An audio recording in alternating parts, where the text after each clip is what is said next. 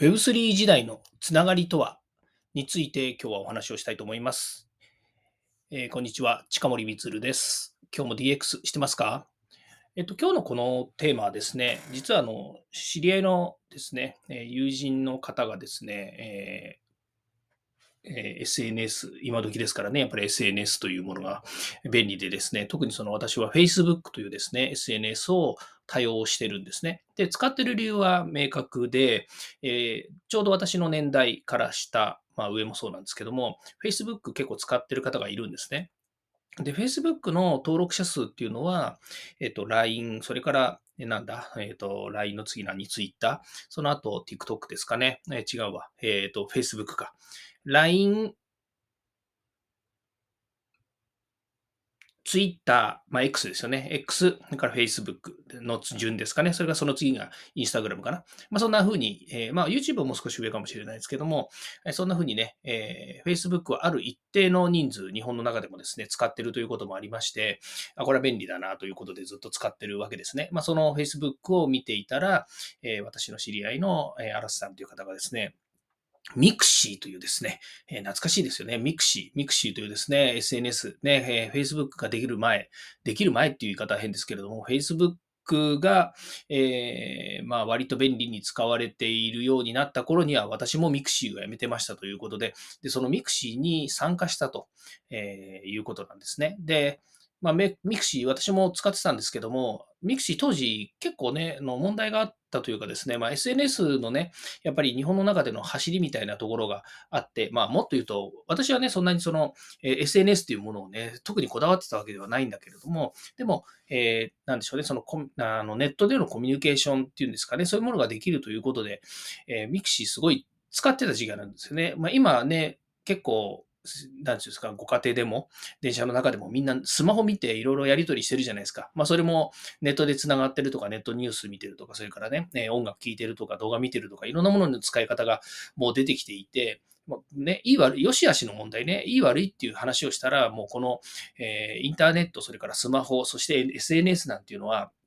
もう賛否両論言ってる場合でもなくて、もうこれ一択しかやっぱりこの手段がないっていうね、その情報を仕入れる手段だったりとか、から、まあ、あの、エンターテインメントという形での楽しみということで言えば、あの、選択肢がないんですよね。もうこれ以上のものがって言ったらいいのかもしれないんですけど、まあそういう中で、この、えー SNS でね、つながるっていうことの大切さっていうのもまた、えーこれは重要になってくるのかなというふうに思います。で、その嵐さんがね、えーミクシーっていうのに参加しましたということで、えーなんで参加したのかなと、なんだ、どんなきっかけがあって、なんで、なんでその動機があったのかなっていうのをね、すごくやっぱり自分の中では、あの、それに参加したということで、今更みたいなね、ミクシーの方に、ミクシーの方って名前何でしたっけ？昔、笠原さんという方が創業社長だったような気もするんですけど、今もそうなのかな？よくわからないんですけども、えっ、と、その、なんでミクシーに参加したのかなっていうことがすごく疑問で、えーどうして聞いた、あの、参加したんですかって聞いたら、えー昔の友人を、がそこにいるのではということで、まあ、お友達探しのためということなんですよね。で、あ、なるほどねと。それだったら、その、参加する意義もあるでしょうし、えーね、そこにしかもし、ミクシーにしかいないんだったら、そこ、ミクシーにしかいないという言い方も変ですけども、ミクシーでね、昔、例えばやりとりがあったりとか、ミクシーにいるのかもということで、お友達を探すということであれば、もしかするとそこで繋がる可能性もあるわけですよね。あ、これはなるほどなというふうに思ったわけですね。で、私も、あの、実際に例えば、知り合いを探すって言ったとき、まず何をやるかって言ったら、インターネット検索して名前をぶっ込むわけですよね。でも、えー例えば先ほど言った Facebook とか Twitter とか、特に Twitter なんか、えー Twitter っていうかもう X ですけどね、ごめんなさい。Twitter の方が皆さん分かりやすいかなと思って X って言わずに Twitter って言っちゃいますけど、Twitter だと、もうね、みんな偽名使ってたりとか、ハンドルネーム使ってたりするじゃないですか。特にハンドルネームって聞いて、えー時代を感じるかもしれません。今なんて言うんですかね。ニックネームっていうの？いや、わかんないですけど。えーそのね、えー名前違うわけですよね。そもそも本名でやってないっていう方も多いわけですよ。特にね、そのビジネスマンで、しかもそのツイッターをなんか商売道具にしてるって言ったらいいんですかね。まあ、私だったら会社サートプロっていう名前を表に出すからとか、近森光 DX 企画書のネタ帳っていうのをやってるから、それをえー、アピールするからツイッターっていうのがありますって言うんだったら、まだ本名だし個人名なんだけれども、もうね、あの、全然わかんない名前使っている方もいらっしゃるじゃないですか。で、特にね、最近、あの、最近でもないのかもしれないけれども、あの、えー、ネットでのつながりについて、えー、まあ、正論っぽいものがやっぱりあるわけですよね。ネットだからこそ、えっ、ー、と、実名である必要はないとかね。から、まあ、なんですかね。だまあ、人によってはね、そのネットで知り合ってネットで仕事につながってネットで完結してますっていう方もいて、まあ、一定量いてね、まあ、その方だと、顔も会ったことなければ顔もわからないし、名前も本名かどうかもわかりませんと。だけども、えー、仕事は達成してるし、それでね、やっぱりコミュニケーションが取れてて、えー、お互いビジネスになってますっていう方もいるんですよね。いないわけじゃないんですよ。一定量やっぱりいるわけですよ。で、そうなるとね、えー、そういう人たちに向けたもので言えば、えーまあ、本名も必要ない、ま本名とかハンドルネームだけで十分でしょうしねっていうふうになるのかもしれないんですけど、まあもともと私のね、古い人間ですから、やっぱり実名でね、あって、で、ね、顔とか、えー、性格とか、そんなものも全部知った上でですね、えー、信用してお付き合いをするとかっていうふうなことをしてた人間からすると、なかなかやっぱり受け入れがたいものがあるわけですよね。ちょっと話は置いといて、で、えー、そのね、人を探すって言ったら、やっぱりインターネットにね、こう、えー、入っていくわけですよ。でね、ツイッターとかだとやっぱり出てこない。それから、Facebook で出てくる。ね、それから、えー、何でしたっけ、その、リンクトインとかね、えー、いろいろあるわけですよ。他にもね、ツールが。で、そういったとこに入っていくんで、自分がじゃあ SNS 何個参加してるのって言ったらね、少なくとも Facebook、Instagram、X、えー、何、LINE、そして、なんです、その、えー、リンクトイン、まだありますよね。いろいろあるのかもしれないんですけど、まあそのスレッドとかね、あありありますし、あれはほとんど使ってないですけどね。まあそんなことで、まあいくつか、5つぐらいですかね。ぐらいは、まあやってますと。最近、あの TikTok がね、なんか面白そうだなと思って TikTok に参加して、まあまたね、売名行為みたいなことを始めようと思って今やってますけど、だから面白いなと思ってます。でもね、ああと、ピンタレストもやってますよね。でも、結局、何を主で使ってるのかっていうとね、安心感のあるのは Facebook なんですよ。なぜかっていうとね、Facebook の裏のメッセンジャーっていうね、SNS っていうかやり取りをする、メッセージをやり取りするアプリを、これ仕事上でがっつり使ってるわけですよ。で、まあ何を言ったって会社の中でも使っているし、お客様とも使っているし、それからうちのパートナーであるね、専門家の先生たちとも、ほぼメッセンジャーでやり取りをしてるんですよ。もちろんね、メールで、えー、長い長文だとかね、添付ファイルだとかっていうと、履歴が残るメールの方でということで、会社の、なんだ、その、えー、ドメインのメールアドレスがありますから、そっちでもやり取りするんですけども、ね、でもそっちよりもね、完全にやっぱりメッセンジャーのツールの方が早いんですよね。そのやり取りするのにね。で、そこで電話もかけられますしね。メールだと電話かけられないですからね。やっぱりこの、ね、SNS だと電話もかけられると。インターネット電話使えるということでね。えー、さ話戻しますと、で、そのアラスさんがね、友達を探すということで、えー、あのミクシーっていうところに入って、で、友達を探して、その方に突き当たったみたいなんですけど、そしたらその方のね、情報が、あの、2006年のものでしたということなんですね。ん ?2006 年つったかな？うん、2006年だと思いますけど、2006年といえば、私の会社の、えー、設立記念日のある年ですね。2006年。ね。まあ、2006年。サートプロっていう会社を起業したわけですよ。3月3日。えー、設立記念日です。ということは何ですか？今日は2月の29日。ウルー年の29日ですね。あ、今日ウルー年なんですよね。おめでとうございます。4年に1回のウルー年ですね。えー、まあ今日はですね、実は大谷選手が結婚のですね、発表したということで、えー、これから今日、今、今時間以降はですね、ニュースは全部そっちにかっさらわれるわけですね。ウルード氏の日に、えー、結婚発表したってすごいですね。うん、さすがですね。もう大谷さん持ってますね。まあその話はいいんですけども、えー、何を言ってましたっけ？そうそうそう。なのでね、こう SNS で、え、見つけようと思って入っていったら、ミクシーの中でも2006年であったということで、まあ、それ以外にもね、探したら出てきたっていうような、なんかコメントがあったような気もするんですよね。まあ、そんなように、やっぱりこうね、あの、ネット上にあるいろんな情報がね、過去の情報もの2006年って言ったら18年も前ですからね、やっぱりそういう時にね、上がってた情報をもとに知り合いを探すとかね、またあの、なんていうんですかね、その、え、昔の情報をこう得るとか、友達のね、やっぱり当時の、えー、やり取りした内容内容をね、思い返すとかっていうのはすごくいいですよね。Facebook なんかだと、えー、去年のこの日とかね、過去のこの日っていうことで、えー、同じ日のね、まあ、同じ日っていうのは、例えば2月の29日、まあ、ウルー年だから4年に1回しか来ないんですけれども、えっ、と、例えば2月の28日の今日、えー去年、うん今日は何をしてましたか？みたいな感じで、えー去年とか一昨年とかね、ずっと長いこと昔のやつを、やっぱり情報として引っ張ってきてね、思い出って言って出してくれるんですよね。これすごいいいサービスだなって自分でも思ってます。まあこれもね、えーなんつったってこのインターネット、それから SNS、それから、えーこのデータベースとかね、このテクノロジーがやっぱりね、できてるわけですよね。で、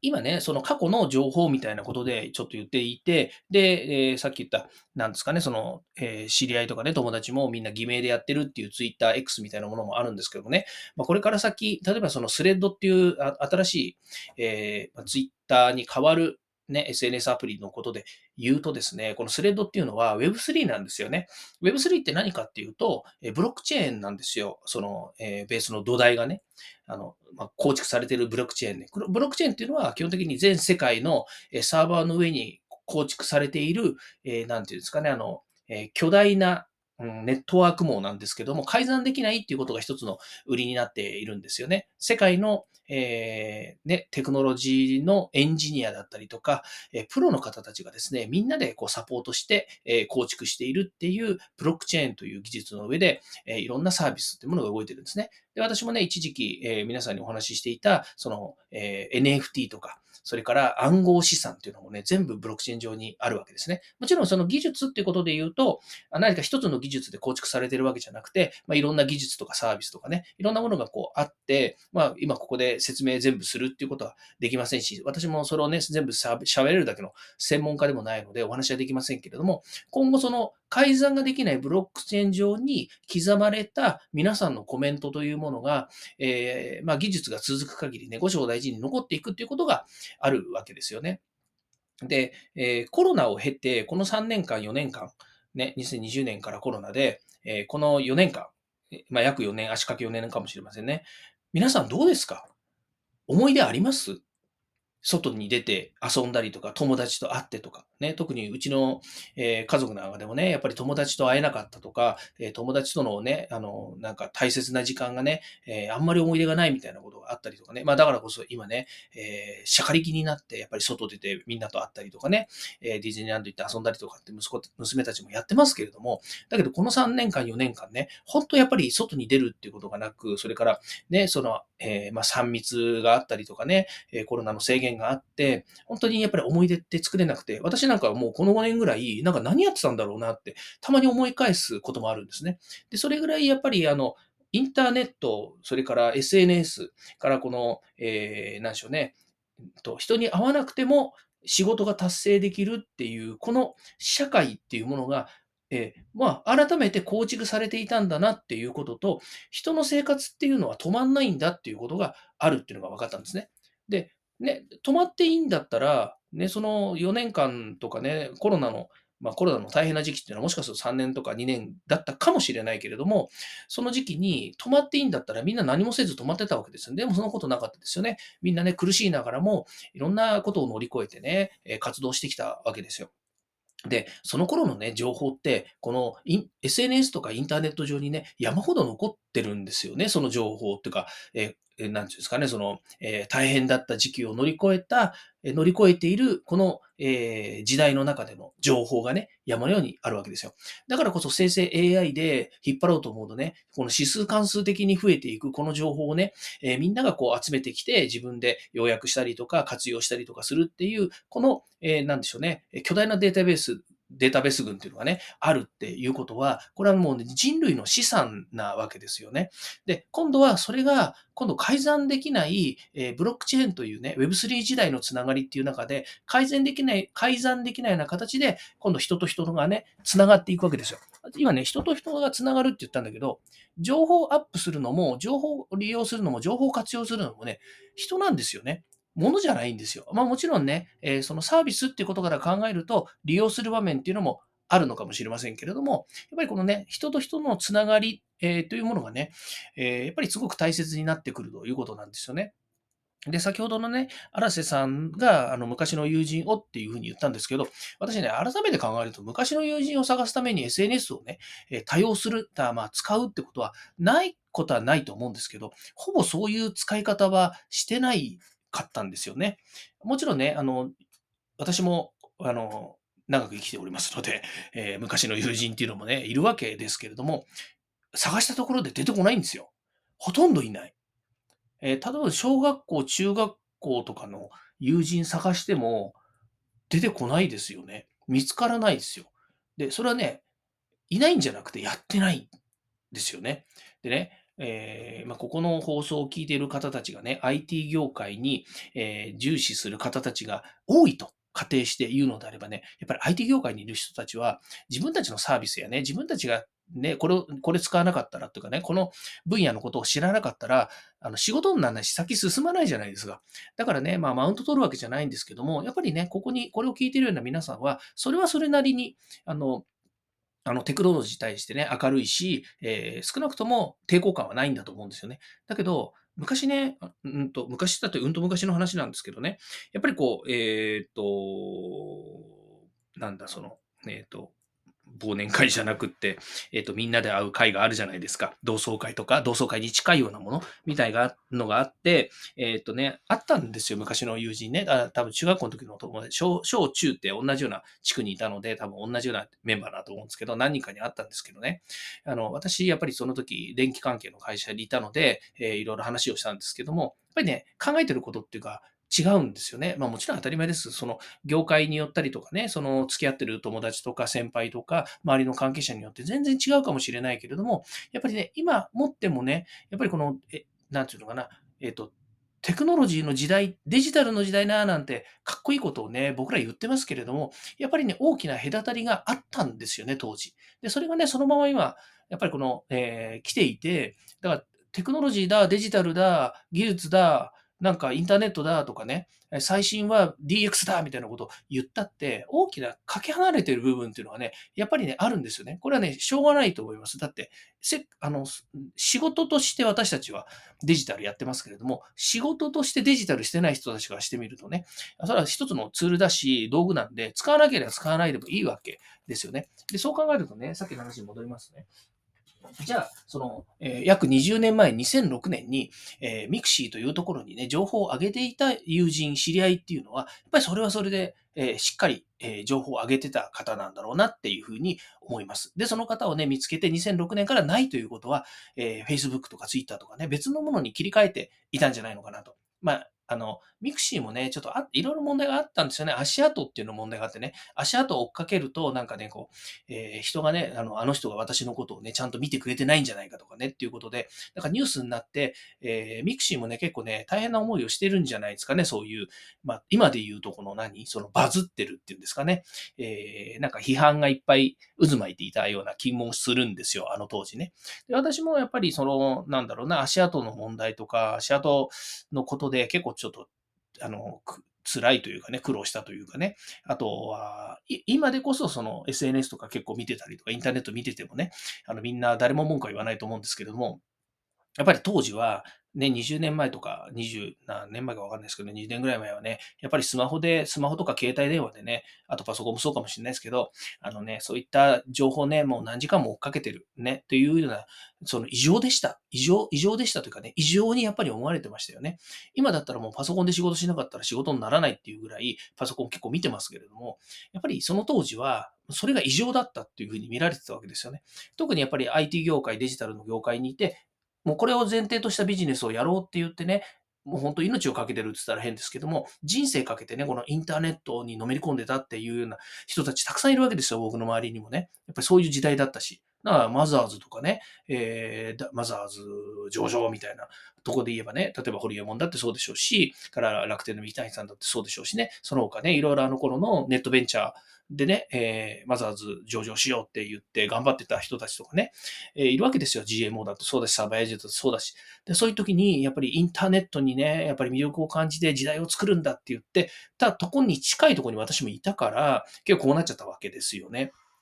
で、まあ、そうなってくるとね、えー、まあ、話戻すと、そのミクシーっていうところにね、情報があるんじゃないかと思って、えー、そこをね、やっぱり、えー、拾いに行ったっていうね、その感覚は、今改めて、あ、なるほどねっていうふうにわかります。でもそれ以上に今、情報化社会なので、あの、ミクシー以外にもね、SNS っていうのはたくさんあるので、そっちをね、やっぱり検索して、えー、探しに行くかなって私は思ってもいますし、あ、探し行かないですけどね。探し行くんだったらそっち行っちゃった方が早いかなっていうふうにも思って、ミクシーには戻んないだろうなっていう気もしますしね。だけど、ミクシーっていう日本で、えー、なんでしょうね、SNS の一時代を築いたアプリの中には、やっぱりたくさんのデータっていうのがあるはずなので、